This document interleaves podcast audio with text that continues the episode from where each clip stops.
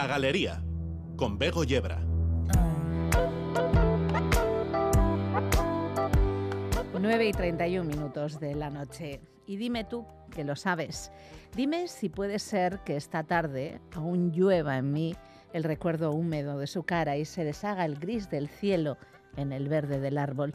Y dime además si podré coger un día los dedos que el sol pasará a través de la persiana por la mañana al despertar cerca del mar Mediterráneo y el olor del café y el pan tostado que, aunque vengo de lejos, soy niño y tengo ganas de comer y de nadar en agua salada.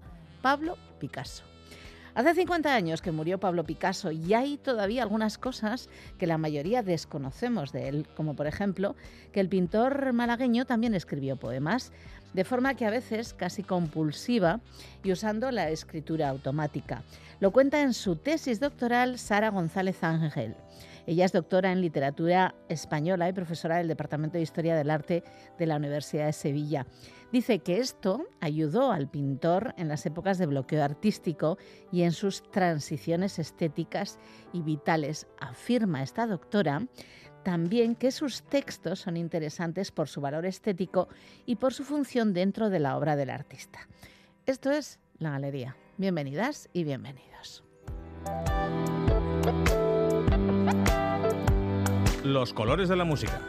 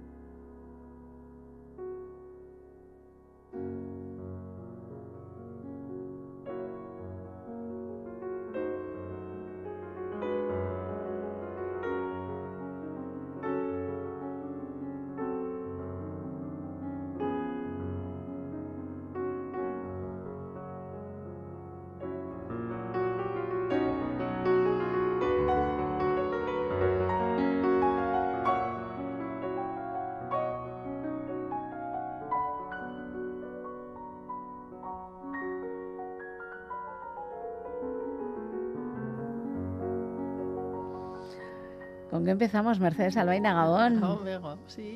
Hemos empezado con, bueno, hemos empezado con Clara, eh, con Clara Schumann, que está recreando un tema de Robert Schumann, eh, que fue su marido. Eh, porque hoy vamos a dedicar el programa a las variaciones. Ah, qué bonito. que es una manera de componer, ¿no? A partir de una idea musical de un tema, se suele llamar tema, se hacen una serie de variaciones. Entonces, en este caso, es una, una obra de Clara Vick, Clara Schumann, por matrimonio, que escribió en 1854, cuando ya Robert lo, lo ingresaron, él murió ya dos años después, eh, antes de que fuera internado en un sanatorio psiquiátrico, y es la, última pieza que, estrenaron delante de él, ¿no? Eh, se la dedicó a él, tu queridísima Clara. Y bueno, era una, una, obra, son variaciones para piano sobre un tema de Robert Schumann, un tema de sus hojas de álbum, ¿no? Y después, bueno, esto es lo que hemos escuchado, y ahora vamos a escuchar una pieza de Brahms, eh, que también son variaciones sobre un tema de Schumann, es el mismo tema que Brahms escribió al año siguiente y en este caso se las dedicó a Clara. De, esta manera se enlazan estos tres personajes, ¿no? el matrimonio Schumann y su querido amigo y protegido Johannes Brahms. Y, eso, vamos a escuchar ahora una de las variaciones, porque aquí generalmente se, toca primero el tema y después las variaciones. y he elegido, variaciones. he elegido una de ellas que recrea también este tema de Schumann.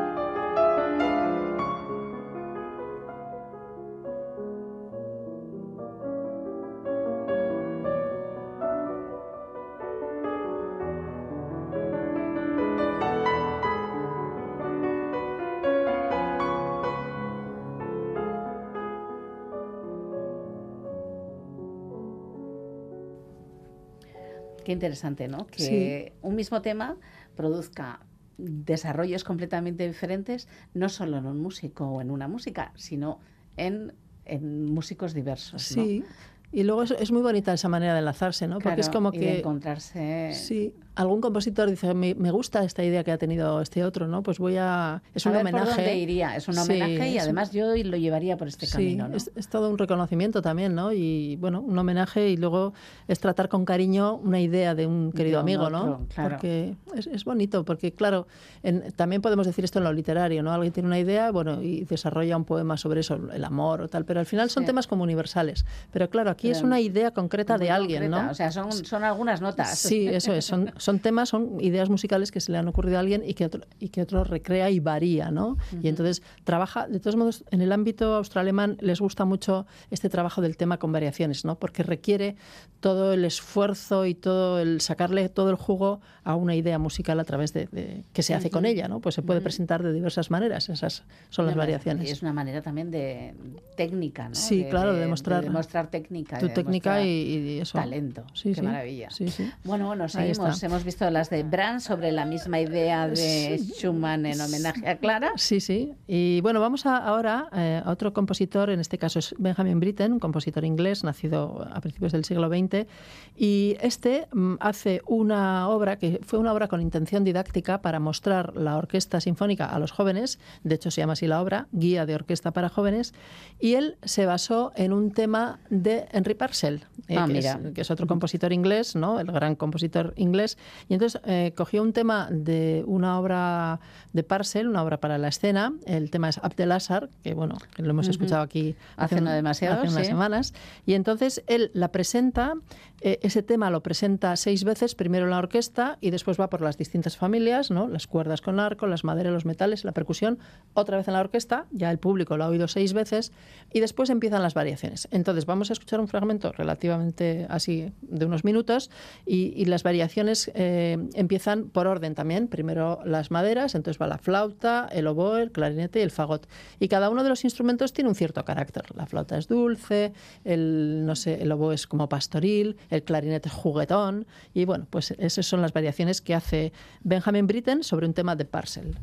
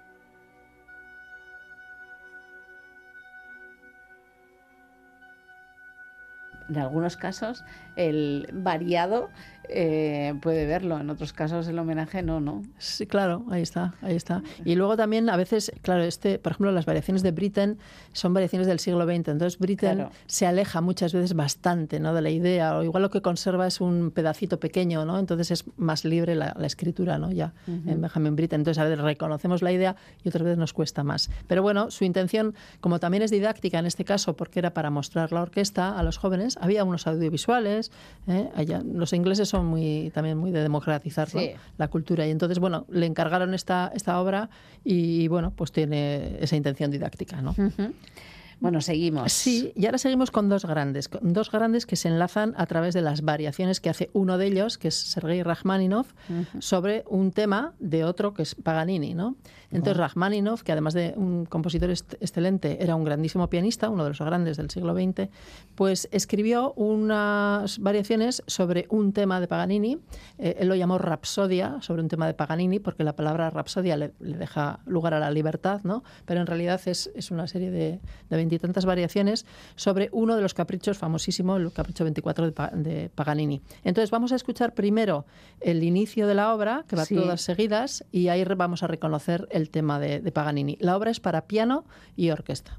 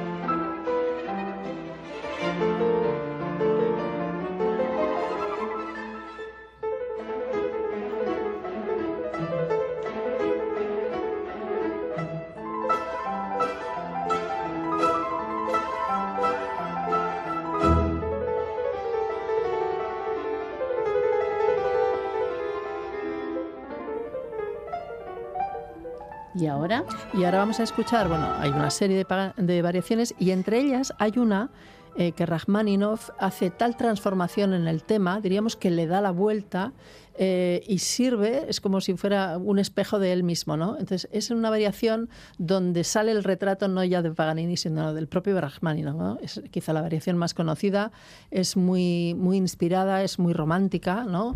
Es, deja a un lado, diríamos, toda la eh, la parte más, eh, eh, no sé, de fuegos artificiales y más virtuosística, ¿no? Y, no, se relaja un poco y es una música, bueno, pues muy sugerente y preciosa.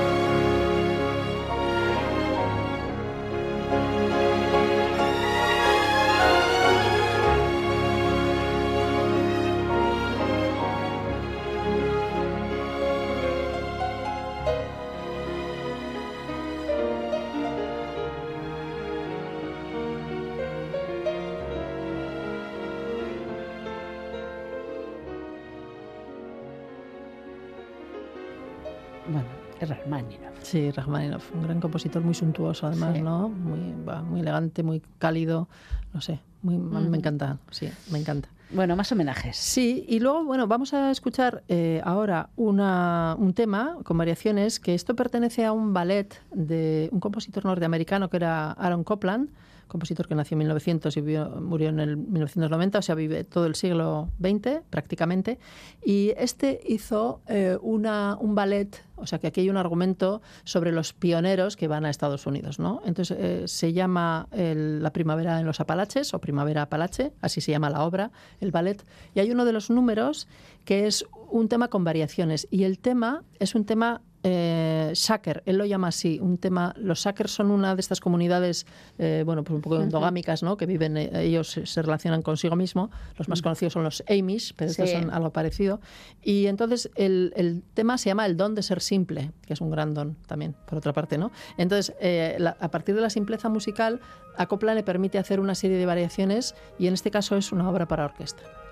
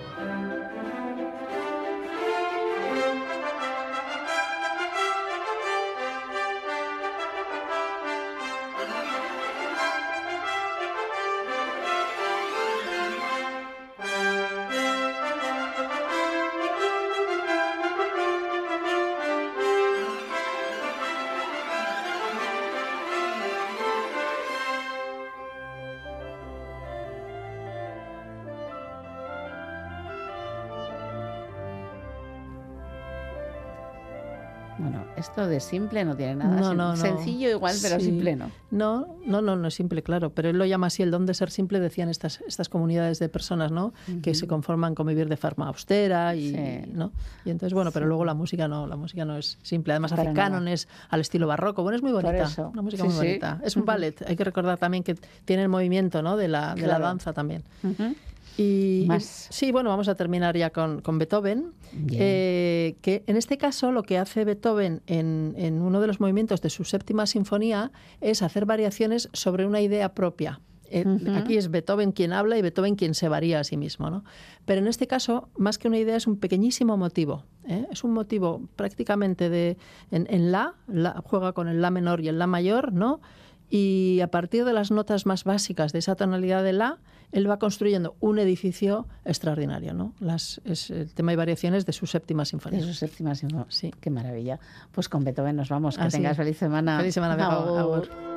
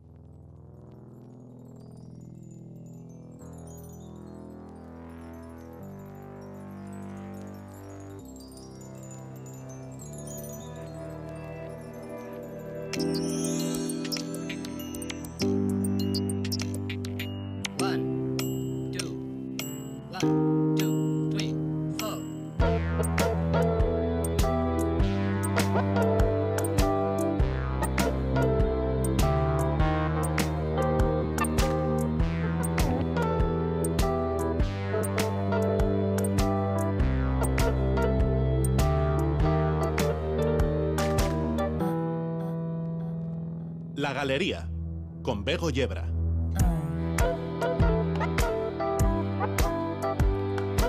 17 minutos de la noche. Continuamos en nuestra hora más cultural en la galería con la propuesta de Idoya Jauregui y sus encuentros con las gentes del mundo del arte. Y como el capitán Viñeta no sabemos si está en nuestra diégenis mm, o se ha perdido en algún bocadillo o en algún ideograma, bueno, probablemente estará escondido en su TVOteca, aprovechando alguna rotura o avería. Nos hemos quedado sin cómic recomendado, pero no sin, sin canción de inicio del programa. Eh, esto es un temón, ya tiene unos añitos. Son tres mujeres: Miley Cyrus, Joan Jett y Laura Jane Grace. La canción se llama Androgynous.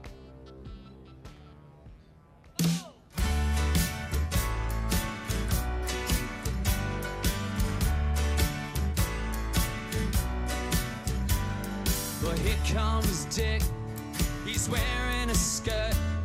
Here comes Jane. You know she's sporting a chain. Same hair, revolution. Same build, evolution. Tomorrow, who's gonna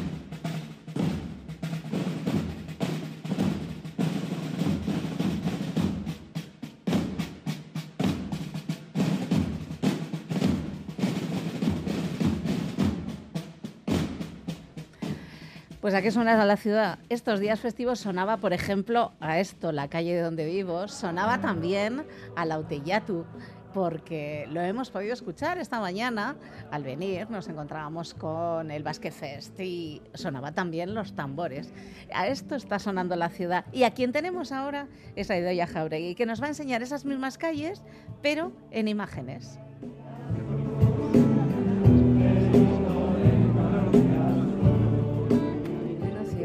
Tal estamos? Pues estupendamente. Hoy queremos pasear por Bilbao, por lugares bien conocidos de Bilbao y lo vamos a hacer de la mano de la artista Elena Ciordia. Cuando decimos de la mano, nunca mejor dicho, porque además de que va a ejercer de, de guía por estos puntos de, de Bilbao que, que ella ha dibujado, eh, ha hecho estos dibujos con, sus manos, así que doblemente viajamos por, por Bilbao de la mano de, Elena Ciordia. ¿Por qué ha elegido estos lugares y no otros eh, en este libro que se llama Bilbao? Solamente así, Bilbao. ¿Y son cuántas acuarelas de Bilbao? Pues a ver, las he tenido que contar, ¿eh? porque yo ya se me había olvidado. Creo que son 55. Y la idea era eh, dar una idea de Bilbao del paseante. Es decir, yo me he puesto en la piel del, del, que viene a Bilbao sin conocerlo, se da un paseo por el centro, se acerca también a los barrios y bueno, se queda con esas imágenes que se lleva para casa, ¿no? Imágenes que para los que vivimos aquí son imágenes cotidianas, imágenes que, conocemos bien, pero que nos sorprende ¿eh? cuando las vemos eh, así dibujadas, eh, pintadas con, acuarela. Sí, hay gente que me ha dicho, pues no me había fijado en, en, esos sitios que has dibujado tú, ¿no? Pues la idea también es un poco pararse y darse cuenta de lo que, de lo que nos rodea, ¿no? Tomarnos un momento de respiro en esta vida tan apresurada que llevamos todos y contemplar un poco lo que nos rodea y ser conscientes de que, de que vivimos en un sitio privilegiado por ejemplo, ¿qué, puntos son los que, los que ha pintado? A ver, tenemos desde la intermodal, que yo no conocía, lo tengo que confesar, y me sorprendió porque es un edificio impactante. Tenemos el Parque de los Patos, por todos conocidos, tenemos el Museo de Bellas Artes, tenemos como en el Guggenheim. Eh, me he acercado también a Irala, que tiene unas casas preciosas, llenas de color, que yo tampoco conocía. Entonces, a mí este libro también me ha servido para descubrir Bilbao, ¿no? Y también eh, de lo que me he dado cuenta paseando es cómo ha cambiado Bilbao en estos años, porque claro, yo tengo una imagen de, yo soy de, de, Ortuella, nacida en Ortuella, y mi experiencia es coger el tren en aquella época, eh, te bajabas en el parque o en la Naja y, y, vas a hacer tus cosas a Bilbao, ¿no? Y era un Bilbao como muy gris, lleno de coches, lleno de humo. Y es verdad, era así. Y ahora ves que hay gente paseando, paseando, pero también andando en bicicleta y yendo a trabajar en bicicleta.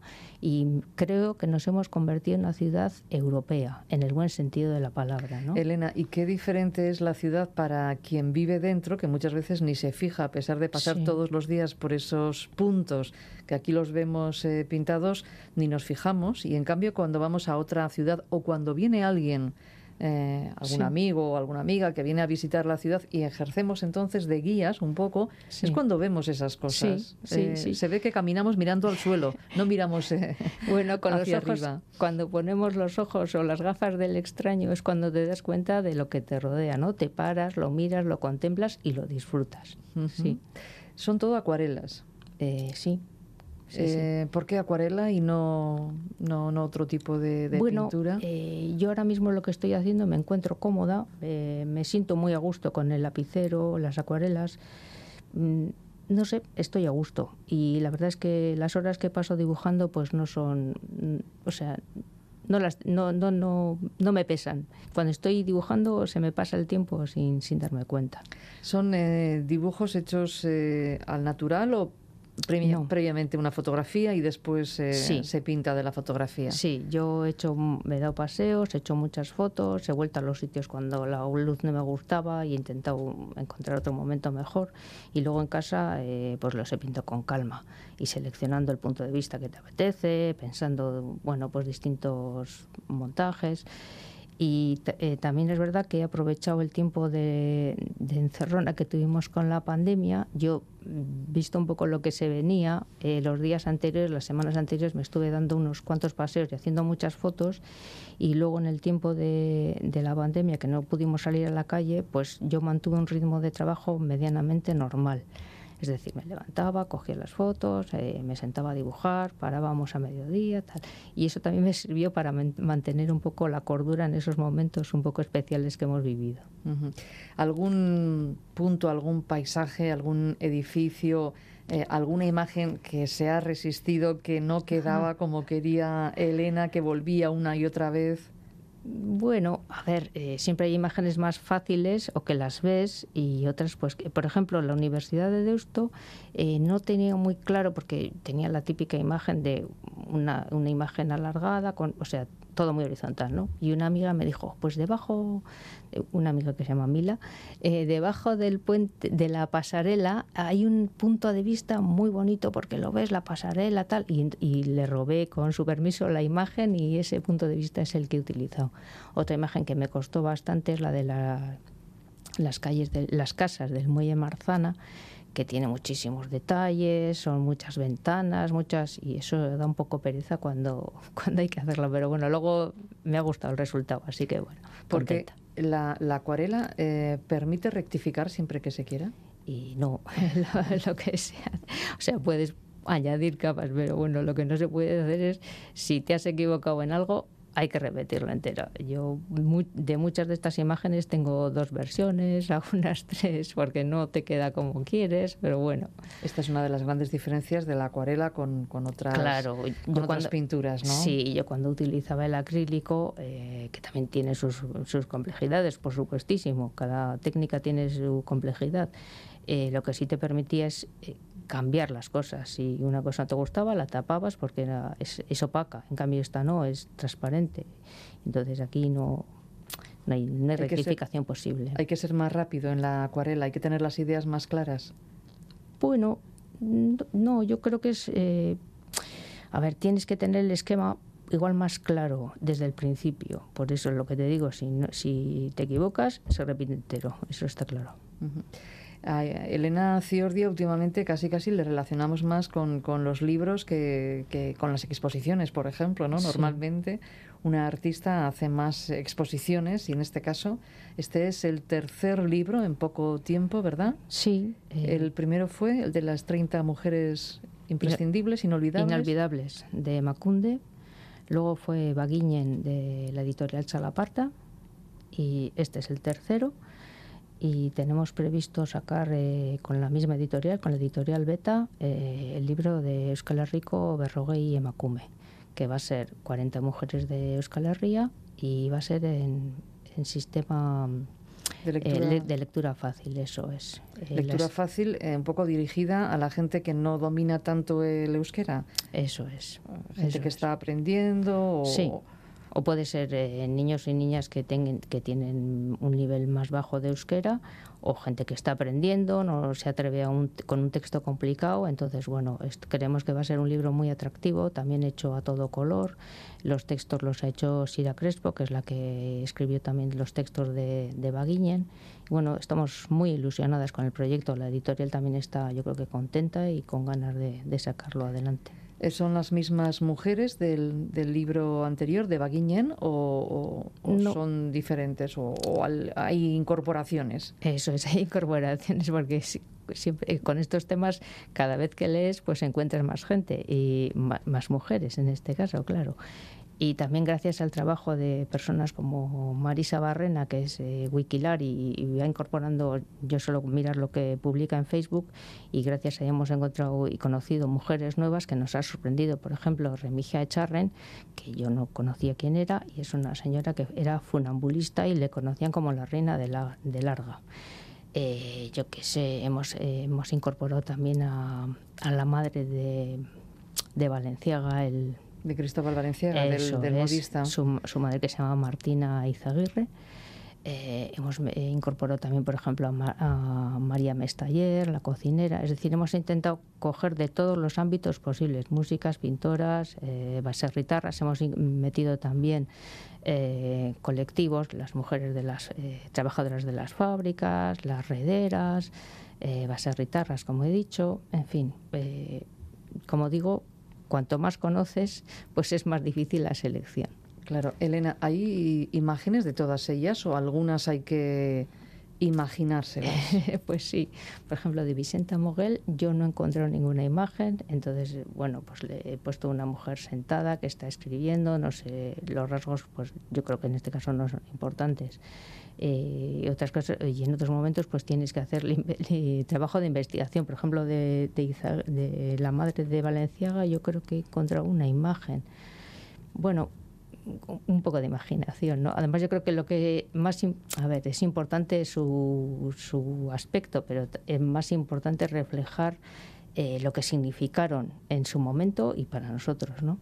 Son mujeres eh, pioneras en sus campos, ¿no? Sí, en sus sí, respectivos eh, trabajos y mujeres de las que extrañamente conocemos eh, muy pocos datos y en muchos casos no tenemos ni, ni Ni imagen, imágenes sí, ¿no? sí, para, para recrear nuestra nuestro ojo en, Sí, sí. en esos eh, en esos rostros. Eh, decíamos que bueno que ha cambiado un poco eh, las exposiciones por, por, por los libros. Eh, son dos formatos, son dos formatos eh, distintos. Sí. Eh, ¿En cuál de ellos se siente más cómoda Elena Ciordia? Ah, yo ahora mismo estoy muy a gusto con lo que estoy haciendo. Además, eh, a ver, llegó un momento en que pues la galería con la que yo trabajaba cerró. Eh, también yo creo que era un momento de cambio. Las está, está cambiando la forma de consumir el arte y las imágenes, ¿no? Y bueno, si la, si la gente no iba a las galerías, pues yo pensé, pues sacaremos, eh, la- aproximaremos nuestro trabajo a la gente y una manera estupenda de hacerlo es a través de los libros. Mm. El libro lo que tiene es la complejidad de la impresión, ¿no? Ujú. Uno, una no se queda siempre a gusto, ¿no? Con esa impresión, los colores eh, que, que se han determinado para esa para esa pintura pasan luego fielmente Claro. a la página del libro. Bueno, a ver. No siempre, ¿no? Yo estoy contenta con lo que han hecho en la editorial Beta. ¿eh? Eh, a ver, por supuesto, yo comprendo que eh, yo que lo hago, pues siempre le sacarías punta o lo cambiarías algunas cosas, pero yo creo que en general han salido estupendamente. Sí. En- en- incluso por el papel, ¿no? ¿Qué, Sí, papel, sí, sí. eh, ¿Qué papel utiliza habitualmente para las acuarelas? El que utilizo yo, a ver, Es un Bueno. papel un poco especial. Sí, sí, por decir, claro, supuesto. que no es el papel que especial luego... de acuarela, por supuesto. Y entonces en el libro eh, han tenido especial cuidado en la, en la editorial.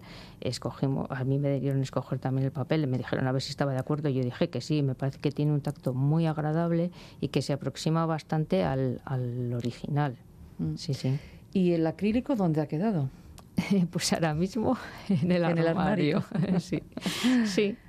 Bueno, son otros momentos y son otro, otras vivencias y otras maneras de expresarme. Pero posiblemente volverá en algún momento. Pues no lo sé. Si vuelve bien y si no, pues no. Ahora mismito está, está, está bien así con, Sí. la, con la acuarela. Y no solamente con la acuarela, porque además eh, está eh, haciendo dibujos para otra serie de, de productos, productos textiles, Sí. eh, productos como pisapapeles. Sí. ¿Qué más? A ver, hay eh, bolsos pequeños que yo les llamo multiusos, camisetas, eh, bolsas tote de algodón, eh, láminas, eso, pisapapeles, cuadernos. Esta es otra vía eh, Sí. de, bueno, eh, eso es. eh, Antes teníamos las galerías de arte, ahora también, pero cuando cierra la galería con la que trabaja un artista, tiene que buscarse otros, Sí, eh, otras alternativas. Sí, yo lo veo como otro soporte. Eh, yo sigo haciendo imágenes que a mí me gustan y me interesan y, y las imprimo bueno, se- a través de un procedimiento técnico. eh, van a otras superficies, como por ejemplo, pues eso, tela, eh, que siempre trabajo con algodón orgánico, y eso, mm, camisetas, bolsas.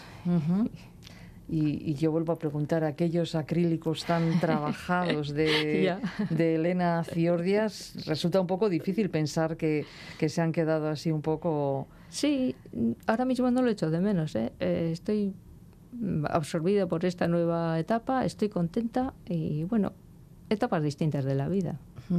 Bilbao es, es un libro eh, para quién, para quien viene a Bilbao, eh, ha recorrido la, la ciudad y para que se lleve además en lugar de postales este libro de, de imágenes, para quien está en Bilbao y para conocer su ciudad de otra manera un poco más, eh, con un ojo más eh, artístico.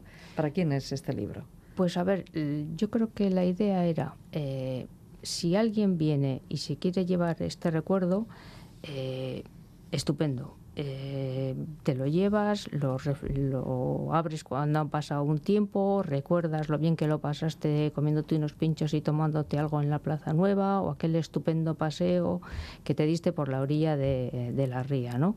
O si eres una persona que eres de Bilbao, pero estás, estás viviendo fuera por lo que sea, por motivos de trabajo, por bueno, distintas circunstancias, coges el libro y recuerdas lo bien que lo pasabas cuando de pequeño ibas al, estanco, al estanque de los patos a echar el pan, o lo, que, lo bien que lo pasaste en la calle no sé dónde con tus amigos. Bueno, eh, tiene esa doble. Y además, eh, como no hay texto, la idea era también que cada uno pusiera un poco su texto, ¿no? su propio recuerdo, su propia vivencia y que ese sea el texto que acompañe a las imágenes. La memoria de cada cual Sí. para acompañar estas cincuenta y pico imágenes Sí. de, de Bilbao. Elena, usted ha sido siempre una artista disciplinada ¿no? en el trabajo. Pues sí, sí. ¿Cómo es un día en la vida de Elena Ciordia? Pues me levanto bastante pronto porque yo soy mañanera, eh, me siento a dibujar eh, y las primeras horas para mí son las mejores porque trabajo, o sea, me, pongo en la radio clásica y trabajo unas horas eh, en las que el trabajo fluye, es- para mí son las mejores. Luego ya, pues eh, a media mañana igual hay que pensar en revisar productos que se hayan hecho, o hay que pensar en la producción que vas a preparar, el número de camisetas que vas a comprar, cómo lo vas a hacer, o hay que preparar facturas, o estar atentos a demandas de las tiendas. Es diferente. Y si hay que llevar pues productos a las tiendas, pues es el momento también de llevarlos. Bueno, hay horas de distintos tipos de trabajo, ¿no? Y luego por la tarde también me gusta sacar rato para sentarme con calma y, y dibujar y pensar, claro. O sea que la parte creativa eh, dedica cada día Ah, sí, sí, varias horas a la parte creativa. Sí, sí, sí. Además de luego, claro, todo lo que hay que hacer para, para que esta parte creativa llegue a donde tiene que, que llegar, que son muchas horas también Sí. y muchos trabajos Sí, sí, claro. Además, paralelos. A ver, eh, por ejemplo, el libro de las mujeres, que había ido que sacarlo bastante rápido, teníamos un plazo pe- relativamente corto, pues si hay que trabajarlo en semana, pues, pues sí, ningún problema. Se levanta uno a las 7 de la mañana el domingo y se pone a, a dibujar y a gusto. Gracias. Bueno, pues Bilbao es el libro que ahora mismito lo tenemos entre manos, que es un libro muy, muy cuidado, que da gusto tenerlo entre manos. Y en breve saldrá el libro 40 mujeres Ujú. en lectura fácil. Y para un poco más adelante, ¿tenemos algún otro proyecto del que se pueda hablar o, o no? Lo dejamos aquí. No, no, no. Ah, Bueno, hay alguna cosa ahí en la cabeza, pero bueno, todavía no está concretado. Todavía no está materializada, así Sí. que lo dejamos para, Sí. para, Para la posterior entrevista. charla. Elena Ciordia, eskarrik asko, eh? eta Zuri. sorteon. Suri, es que ricasco. La Galería, territorio musical. Pues sí, es este un territorio musical, el de las notas locas o las notas más libres que van saliendo y, Sí, eso es. y van soñando. Pero con y- un orden también, ¿eh? No hay, no hay que pensar que esto es así al tuntún, no, no. Hay que... Bueno, también habrá alguno que lo haga el tuntún y de repente Y no le damos suene, cuenta a los ¿no? demás, ¿no? Aquello de le sonó, sonó la flota por casualidad, ¿no? Puede ser. Bueno, Gabo, tiempo de jazz en la galería y es como siempre de la mano de Miquel Gastañaga. Gabo, Miquel. Encantado de estar aquí una noche más. Y vamos a tener un tema que nos lleve por los vericuetos de esas notas. Pues sí. eh, ¿Qué te parece? ¿Qué, qué te sugiere la numerología y los números y tal? Uh, la cábala. Pues, Ahora mismo pienso, me dices eso y, pienso en la cábala. pues vamos a hablar del número 4, que no sé muy bien qué ¿Número significado cuatro? tiene Yo tampoco ni idea. eh, Yo fuera para del jazz, pero, no pero te voy a explicar idea. yo lo que significa en el jazz. Y en el jazz significa bueno cuarteto y esas cosas. Sí, hay muchas cosas relacionadas con el número 4. Y también Vale. las improvisaciones, muchas veces hablamos de hacer cuatros. Eh, Ah. Improvisamos por secciones de cuatro compases y, por ejemplo, pues hay un solo de piano de cuatro compases que, que Eso es muy es, poquito. es como la octava parte de la canción, proporcionalmente, no es un trozo muy pequeño de la canción, y luego pasamos la ronda al siguiente, pues probablemente el batería, el percusionista, que improvisa ¿Solo cuatro, cuatro compases. compases? Entonces tienes un, tienes un trozo muy pequeño para improvisar. Y, Claro. luego, y luego tienes que cortar y parar y pasarle la bola al siguiente y tal. Eh, eso va muy bien para los- las improvisaciones de batería, porque hay que pensar también que una improvisación larguísima de batería, pues es un... Es es una un gozada, eso es rock puro. Pero puede ser un poco turré es para, para los neófitos, ¿no? Entonces, pues, pues bueno. Pero no, pero Y- en el, en el universo del rock, por ejemplo, sí, sí, la bueno. gente se vuelve absolutamente loca con los solos de batería. Pues la cosa es intercalarlo con los demás, con las demás improvisaciones, ¿no? Vale, vosotros sois En, en pequeños trozos. más medidos, ¿no? Cuatros. Y, irlo loncheando así un poco en, en trozos de cuatro. Esos son los cuatros, vale, vale, interesante. Bueno, pues el primer cuatro es para... Pues mira, van a ser todo temas que relacionados con el número 4 o que se Vale. llaman 4 o cosas así, ¿no? Entonces el primero se llama 4 in 1, Sí. 4 dentro de uno, eh, de Thelonious Monk, que lo grabó en quinteto. O sea, necesitó rodearse de- Vale, de, otros cuatro para, para tocarlo, ¿vale? Eh, en, en un disco de, de Blue Note del año 51 que se llama eh, El genio de la música moderna, Genius of Modern Sí. Music. Así se le consideraba a Thelonious Monk en los años 50. Sí. Y bueno, él compuso el tema y tocaba el piano y además pues teníamos saxo, vibráfono, eh, bajo y batería. Es, un, es una estructura de 32 compases eh, con la típica forma AABA y es, es como notorio, es, es famoso porque tiene muchas semicorcheas. Eh, eso quiere decir como notas muy rápidas seguidas, sí. y esas van eh, siguiendo una escala, pero que no es la escala que estamos nosotros habituados, la escala mayor eh, de, de la música pop que solemos usar más, sino otro tipo de escala que es la escala hexátona. Y eso te va a sonar más genius of modern music, ¿no? Te va a sonar más moderno, precisamente por el uso de esa escala que no es la habitual.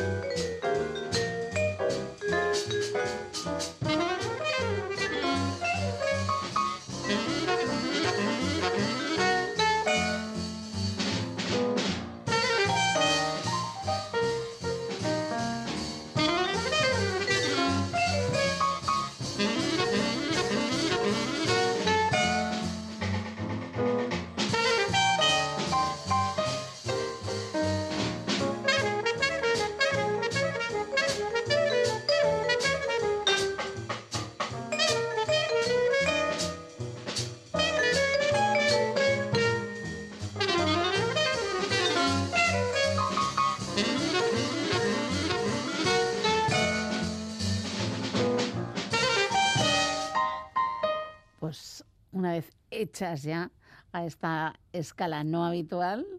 No, eh, claro, no habitual hoy en día para nuestros oídos. Ya es eh, mucho más conocida Pero en el ese jazz sí se utiliza mucho y sobre todo Thelonious Monk era uno de los que la usaba mucho. eh, seguimos con cuatro. Pues sí, el siguiente tema se llama Four Brothers, cuatro hermanos. Bien. Lo compuso un saxofonista, Jimmy Giuffre, eh, para la orquesta de Woody Herman, ¿vale? En el año 47. Y aquí vamos a escuchar precisamente la grabación de, de Woody Herman. Eh, él no, no tocaba, sino compuso para esa orquesta, pero no tocando él.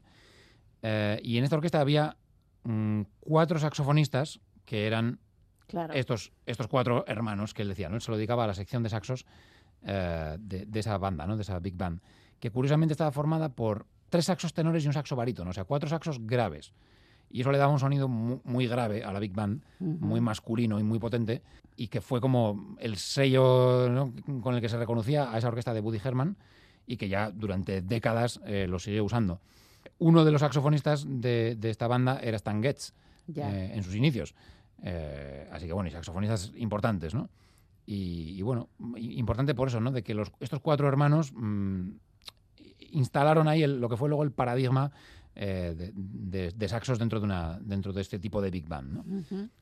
Eran en tono más bajo siempre. Eso es, eso es, siempre con, el- con el sonido del saxo grande, del saxo Sí. tenor, que, que, bueno, que le da esa potencia también,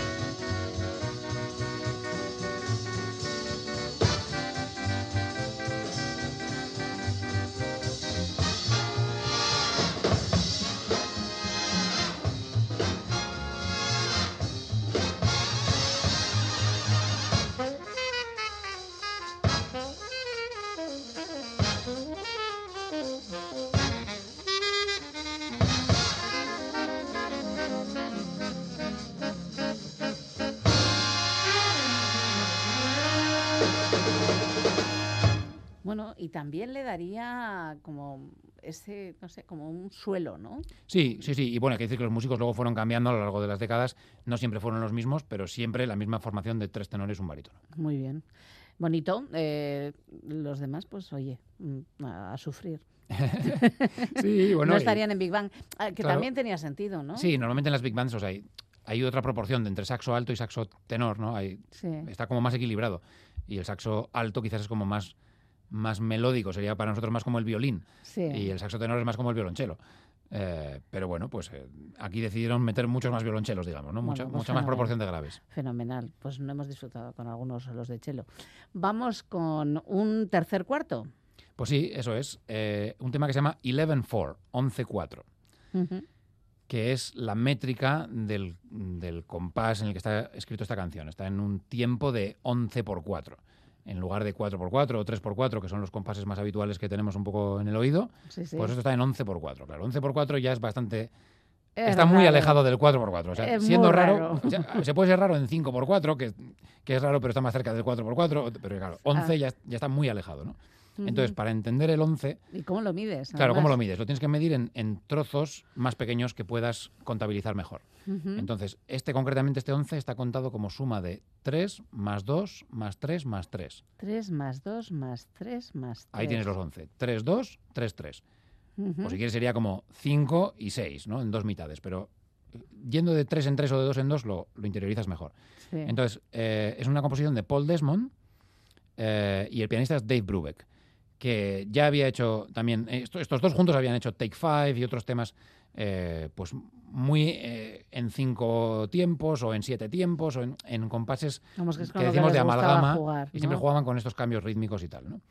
Eh, el- el- la métrica que hay que llevar para, para contarlo bien es el patrón que hace Dave Brubeck en el piano, que es tum tam tam tum tam tum tam te tam tum tam. Entonces cada vez que hacemos tum tam tam ahí van tres, pero luego hay un momento que tenemos que meter dos. Dos, Así que sí. tum tam ahí van dos y luego otra vez tum tam tam tum tam tam. Si escuchamos eso en el patrón del piano lo lleva casi todo el rato para, para no perdernos, ¿no? Para dejar claro cómo van las secciones de, de 11.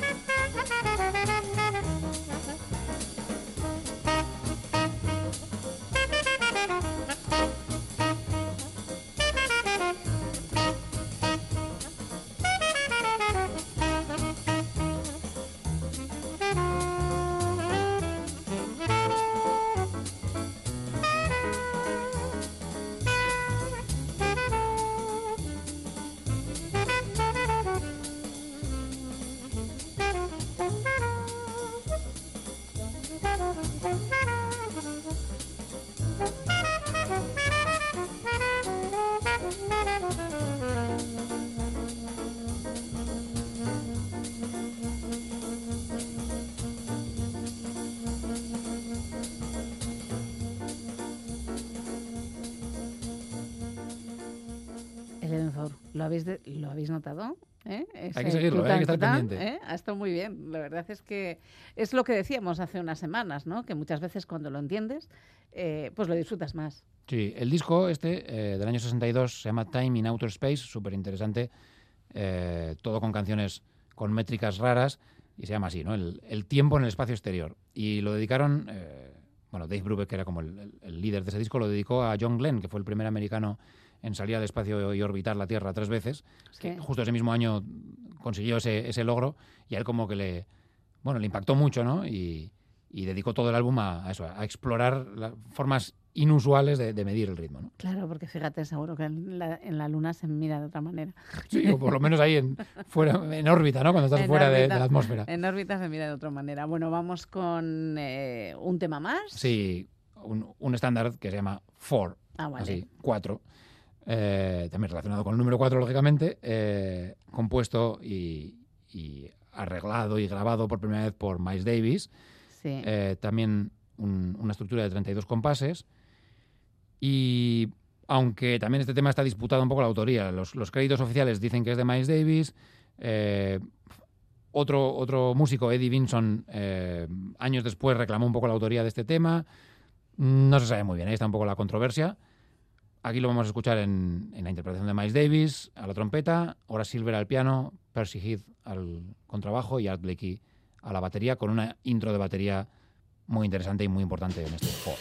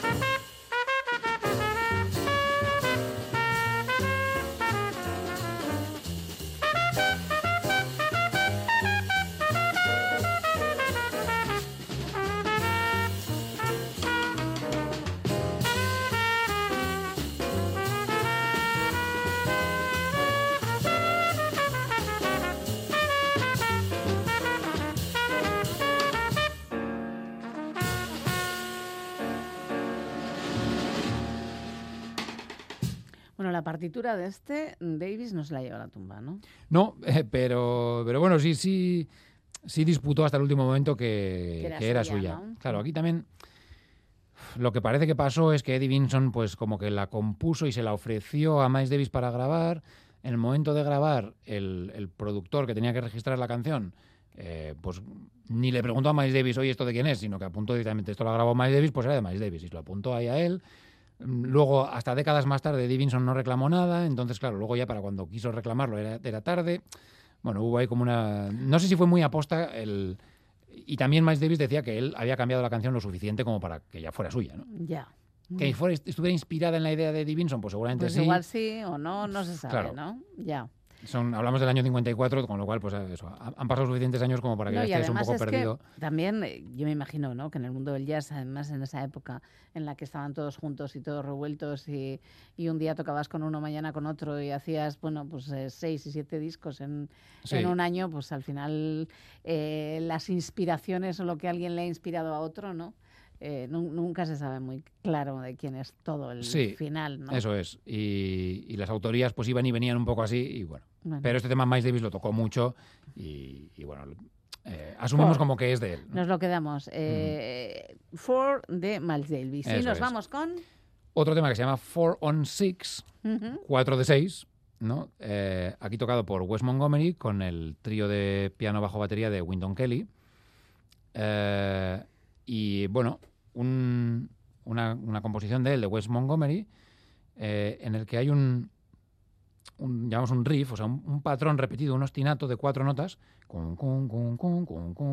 que se va a repetir a lo largo de toda la canción y sobre eso pues va a ir surgiendo una armonía modal y unas improvisaciones y tal, ¿no? Pero esa obsesión de las cuatro notas va a estar eh, clavada desde el principio en, la canción, eh, hay que decir que este, este, disco en el que les vamos a escuchar a estos, magos tocando juntos se sí. llama Smoking at the Half Note eh, y es un disco muy importante de guitarra de jazz, tanto que Pat Metheny, otro super guitarrista de jazz, Sí.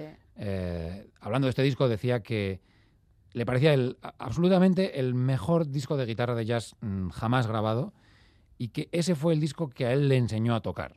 ¿no?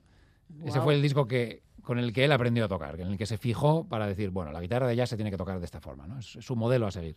Bueno, pues si lo dijo Paz Meceni, pues le vamos a tener caso, porque criterio tenía. Seguro que sí. Y Wes Montgomery, pues otro super guitarrista de jazz en el que, en el que todos se han fijado. ¿no? Bueno, pues con él nos vamos. Sí, nos despedimos hasta la próxima semana. Hasta la próxima semana. Que tengas feliz semana.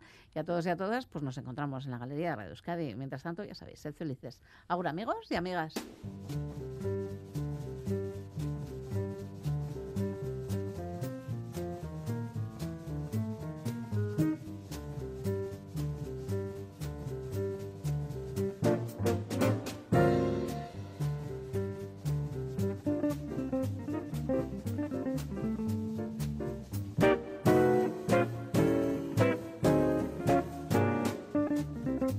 Thank you.